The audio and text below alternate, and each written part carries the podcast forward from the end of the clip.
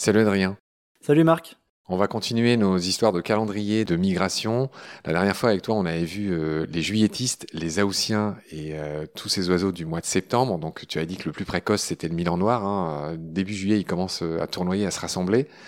Août, euh, le premier que tu avais mis, c'était la bondrée apivore, mais on a vu qu'il y avait toutes sortes de passereaux transsahariens. Enfin, tu avais dit que tous ceux qui partaient tôt l'été, c'était ceux qui affrontaient la traversée du Sahara. Hein, c'est ce que tu avais dit. Et tu avais dit que le dernier appel, c'était un peu septembre. Et donc, tu avais parlé des Milans royaux, euh, voilà, de toutes sortes de paludicoles, hein, tous ces oiseaux, des roselières, etc. Et voilà. Et donc là, on démarre en octobre.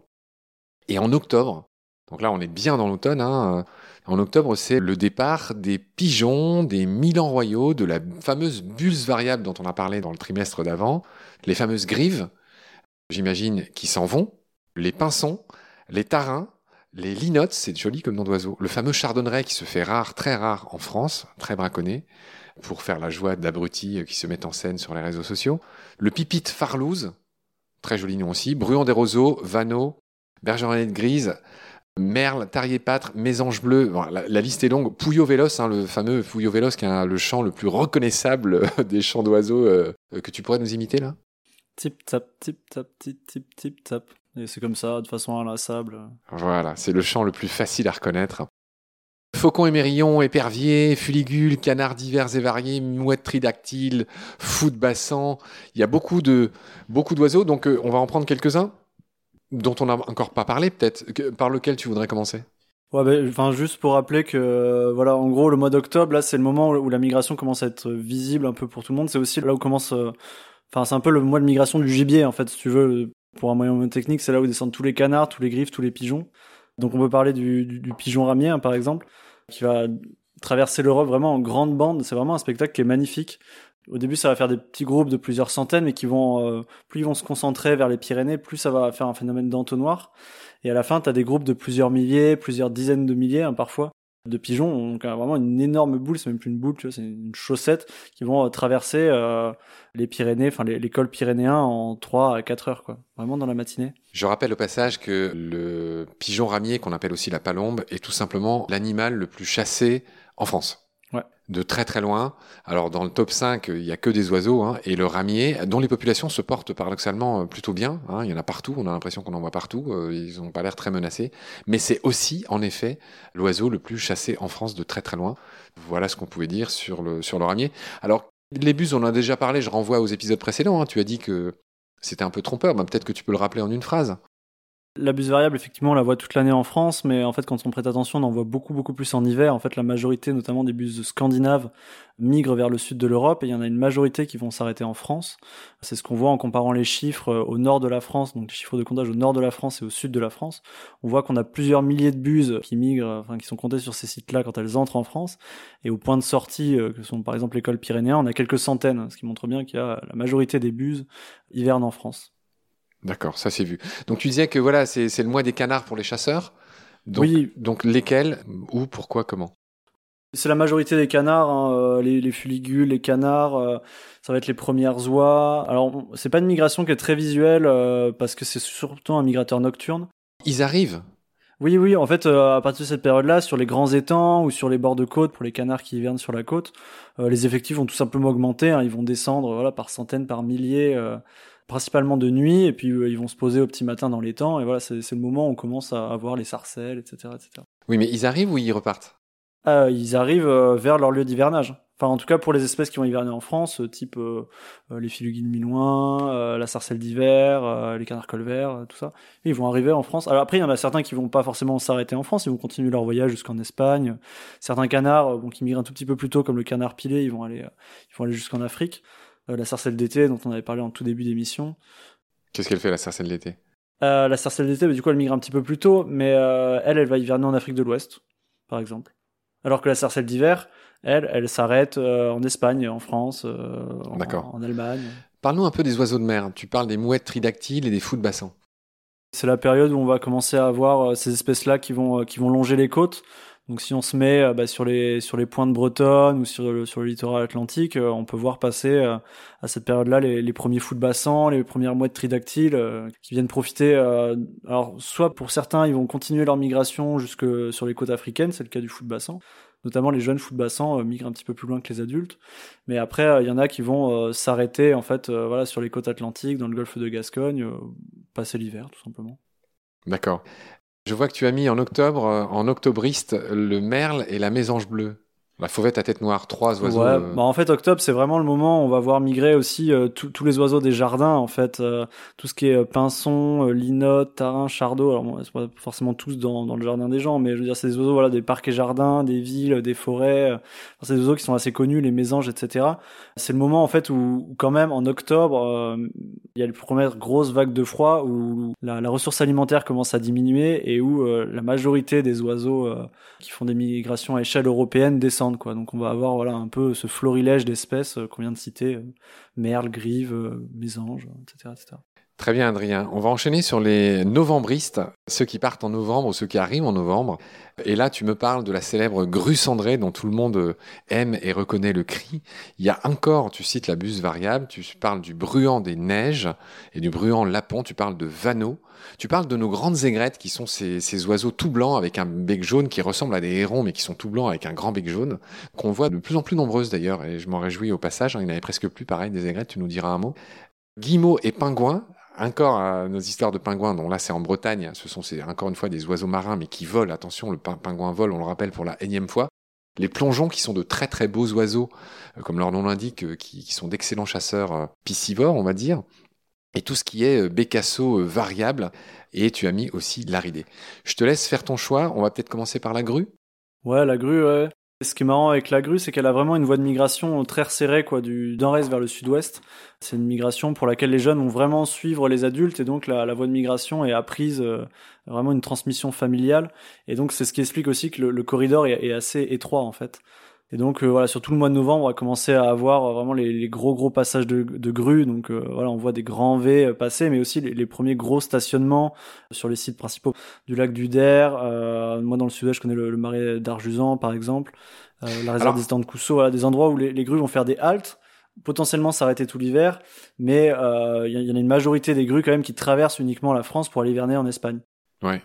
D'où le fait qu'on ait des milliers, voire des dizaines, enfin, c'est sûr, même des dizaines, des centaines de milliers de grues qui traversent la France. Il y en a de plus en plus qui s'arrêtent en France grâce ou à cause du réchauffement climatique. Il y en a de plus en plus, ouais. Euh, après, pareil, hein, c'était une espèce qui avait quand même pas mal diminué, hein, qui était chassée hein, d'ailleurs, notamment à une époque. Et forcément, euh, toujours le même principe, hein, plus il y a d'individus, plus euh, la zone de reproduction va être étendue, mais aussi plus la zone d'hivernage va être euh, va être étendue pour tout simplement pour qu'il y ait de la nourriture pour tout le monde. Et plus les stratégies de migration, enfin les, les, les petites variations dont on a largement développé les épisodes d'avant, vont être remarquables. Et c'est vrai qu'il y a de plus en plus de grues cendrées qui hivernent en France. Il n'empêche qu'il y en a du coup de plus en plus aussi qui traversent la France uniquement. Et donc bah, à ces périodes-là, juste en face des gros obstacles, il va vraiment y avoir une concentration de grues euh, qui vont attendre les conditions un peu idéales pour passer. Enfin, en tout cas, elles vont vraiment être freinées par, par les vents. C'est une espèce, une des rares espèces qui migre vraiment de jour comme de nuit, sans aucune distinction, quoi. Elles foncent. Ouais, elles foncent. Ouais. comme on l'a vu, il y a des espèces qui, pendant certaines traversées un peu, un peu dangereuses, genre le Sahara, la Virginie printanière, va se mettre à migrer de nuit, euh, certainement pour des conditions de, de, chaleur, etc., etc. La grue, c'est vraiment de jour comme de nuit, et donc c'est super sympa à cette période-là. Tu peux enchaîner euh, les journées et les nuits à entendre des grues en continu. Allez, un mot sur les grandes aigrettes. Les grandes aigrettes, ouais, bah en fait c'est un c'est un oiseau qui était plutôt euh, africain et, qui a colonisé en fait un peu l'Europe euh, récemment. C'est pas la seule espèce à avoir fait ça. Il y a hum, les lagnons blancs notamment qui a fait ça. Euh, la tourterelle turque du coup qui venait pas vraiment d'Asie mais plutôt d'Europe de l'Est. Donc euh, c'est un phénomène qui arrive de temps en temps et assez régulièrement euh, que des, des, oiseaux élargissent leur aire de répartition et colonisent la France. Et c'est vrai quand on regarde les cartes de répartition des premiers guides ornitho il y a 10 ans, 15 ans, 20 ans, là la répartition est, est assez clairsemée, assez sporadique chez la grande aigrette alors que maintenant c'est un oiseau très très très commun. Alors la grande aigrette Ardea alba, c'est son nom scientifique, elle a le bec jaune, elle est énorme, elle est beaucoup plus grande que l'autre aigrette euh, tout court, hein, la petite aigrette qui a un bec noir, on le rappelle. qui est L'aigrette garzette. L'aigrette garzette qui est beaucoup plus petite. Tous ces oiseaux font partie de la fameuse famille des Ardéidés, qui est la famille du héron, pour faire simple. Hein, les échassiers avec un bec un peu euh, très adapté euh, à la chasse sous-marine, j'ai envie de dire. Ok, donc ça c'était nos, nos novembristes. Tu voulais parler, je crois, de pingouins guillemots. Juste alors, dire un mot, voilà, pour dire que. Oui, bien sûr, pingouins guillemots. T'as dit en Bretagne, mais euh, effectivement, on les retrouve sur toute la façade atlantique, hein, jusque dans le Pays Bas, donc jusque dans le Sud-Ouest. Euh, ils vont profiter euh, de, de, la manne alimentaire du Golfe de Gascogne, et donc tout l'hiver, en fait, sur la façade atlantique, on peut observer des pingouins et des guillemots. Bon, faut quand même à minima une paire de jumelles et au mieux une longue vue. Ça arrive qu'ils se posent quand même sur le bord. Et je finirai en disant qu'il y en a certains qui attendent même la Méditerranée. Hein. On voit euh, bah, des macaromois, notamment en Méditerranée, euh, de temps en temps. C'est des oiseaux qui volent assez mal par rapport à d'autres, euh, ce qu'on vient de dire, et qui vont pas très loin, qui migrent pas très loin, ils descendent le long des côtes, tu disais. Non, non, ils migrent euh, même assez bien. Euh, ils ont un vol euh, un peu, enfin très très rapide, très rapide.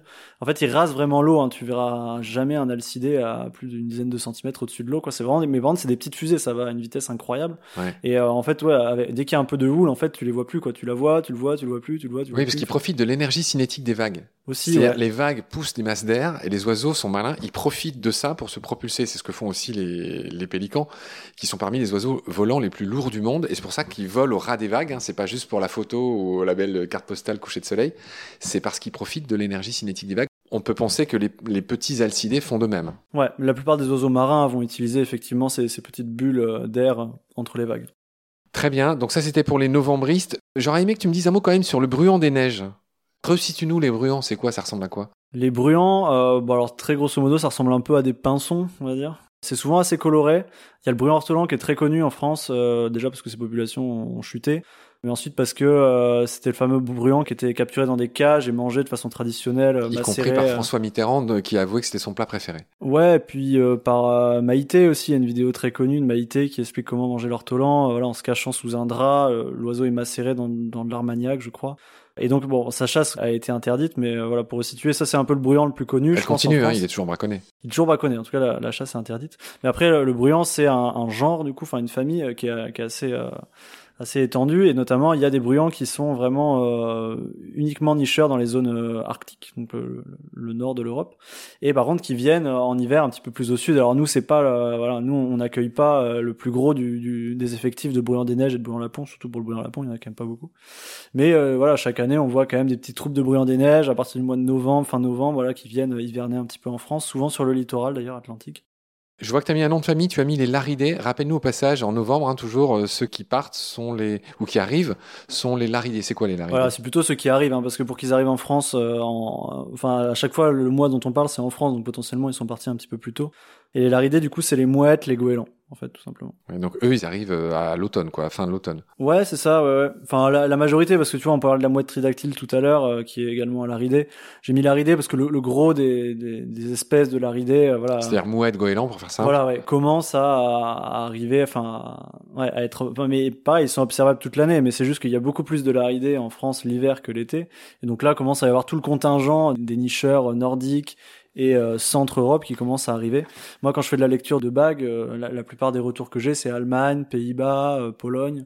Voilà, des, des, oiseaux qui viennent passer l'hiver dans le sud-ouest et qui après remontent au printemps. Voilà ce qu'on pourrait dire pour novembre. On va finir cet épisode avec décembre, hein, bah, le, le, mois du Père Noël. Et donc là, tu distingues en mer, en terre. Et tu me dis qu'en mer, il y a des mouvements de fous, de grèbes, encore une fois de mouettes tridactyles et pygmées. Donc euh, pour situer un peu la, migration, quand même là, ça commence à, se tarir. Euh, en Afrique, il y a encore des espèces hein, qui descendent vers euh, vers les zones d'hivernage. Mais voilà, en, décembre, en Europe, la migration commence un peu à se tarir, mais il y a encore des mouvements pas mal en mer. Donc foot bassin, grèpe, mouette triactyle et pygmée. C'est-à-dire qu'ils arrivent ou qu'ils s'en vont euh, bah, toujours là c'est toujours la migration post-nuptiale hein. là on est toujours à, avant on va dire le mois de février là tous les mois dont on parle c'est toujours de la migration post-nuptiale c'est des oiseaux qui sortent de leur reproduction et qui descendent vers le sud pour euh, trouver des endroits où ils vont pouvoir passer l'hiver avec une ressource alimentaire décente. D'accord, mais tu dis tous les fous et, les grèbes, là, les mouettes, pygmées, tridactyles, ils restent en France ou ils ne font qu'y transiter? Ah, bah ça dépend lesquels. Bah, les fous de bassin, comme je disais, il y, en a, il y en a quand même pas mal qui vont hiverner aussi sur les côtes euh, atlantiques africaines. Après, non, euh, tridactyle, pygmée, euh, ils dépasseront pas le, Sahara, donc ils vont pouvoir hiverner aussi en Espagne. Attends, ce, ce, grèbe, cet oiseau magnifique plongeur qui vole, j'ai l'impression si mal, il va si loin en migration? Bah, du coup, il s'arrête, euh, il s'arrête au sud de l'Europe. Hein. Ouais. Il traverse pas le Sahara, le grèbe. Oui. Mais par contre, ouais, il peut venir euh, du centre de l'Europe et hiverner, euh, hiverner dans un lac en France. En Espagne, ouais. Mais on est d'accord qu'ils volent quand même très mal, les, les grèves. On a l'impression Ouais, mais alors c'est assez étonnant, mais des fois, tu as des oiseaux qui volent. euh, Tu vois, les poules d'eau, les foulques, par exemple, c'est des grands migrateurs. hein. Nous, on avait trouvé en Mauritanie, tu vois, t'as quelques foulques qui hivernent. Tu te dis, mais comment elles sont arrivées là? T'as des grèbes castagneux d'ailleurs aussi, un petit peu, euh, qui sont du coup des espèces européennes. Et pourtant, quand tu vois une poule d'eau, un grèbe, c'est quand même pas des trucs. Oui, je- moi je me suis toujours dit que c'était de mauvais euh, Ouais, ouais. Et, Non, pour le coup, les, les foulques macroules, pareil, c'est, euh, bah, du coup, là, là, ça arrivait plus en octobre, les foulques macroules, mais euh, à échelle européenne, en tout cas, des migrations massives. ouais. On a fini notre deuxième trimestre euh, de notre calendrier de migration. Cher Adrien, je te retrouve très vite pour le troisième trimestre. D'ici là, prends soin de toi. Salut. Salut et merci beaucoup.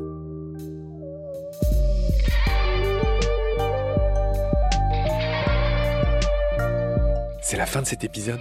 Merci de l'avoir suivi. Pour continuer, nous avons besoin de votre soutien. Et vous pouvez nous aider simplement, en quelques clics et gratuitement. Il suffit par exemple d'utiliser le moteur de recherche solidaire Lilo. Ainsi, chacune de vos recherches sur Internet générera des gouttes qui seront reversées au projet de votre choix, comme Baleine sous gravillon par exemple. Vous pouvez par ailleurs vous abonner à nos podcasts comme d'habitude, partager les liens, devenir adhérent de l'association BSG ou encore faire un don sur Helloasso ou sur Tipeee. Grand merci par avance. Je remercie tous mes équipiers pour leur aide précieuse. Je vous retrouve bientôt pour de nouveaux épisodes. Et d'ici là, prenez soin de vous et de ce qu'il y a autour de vous. Merci. À bientôt.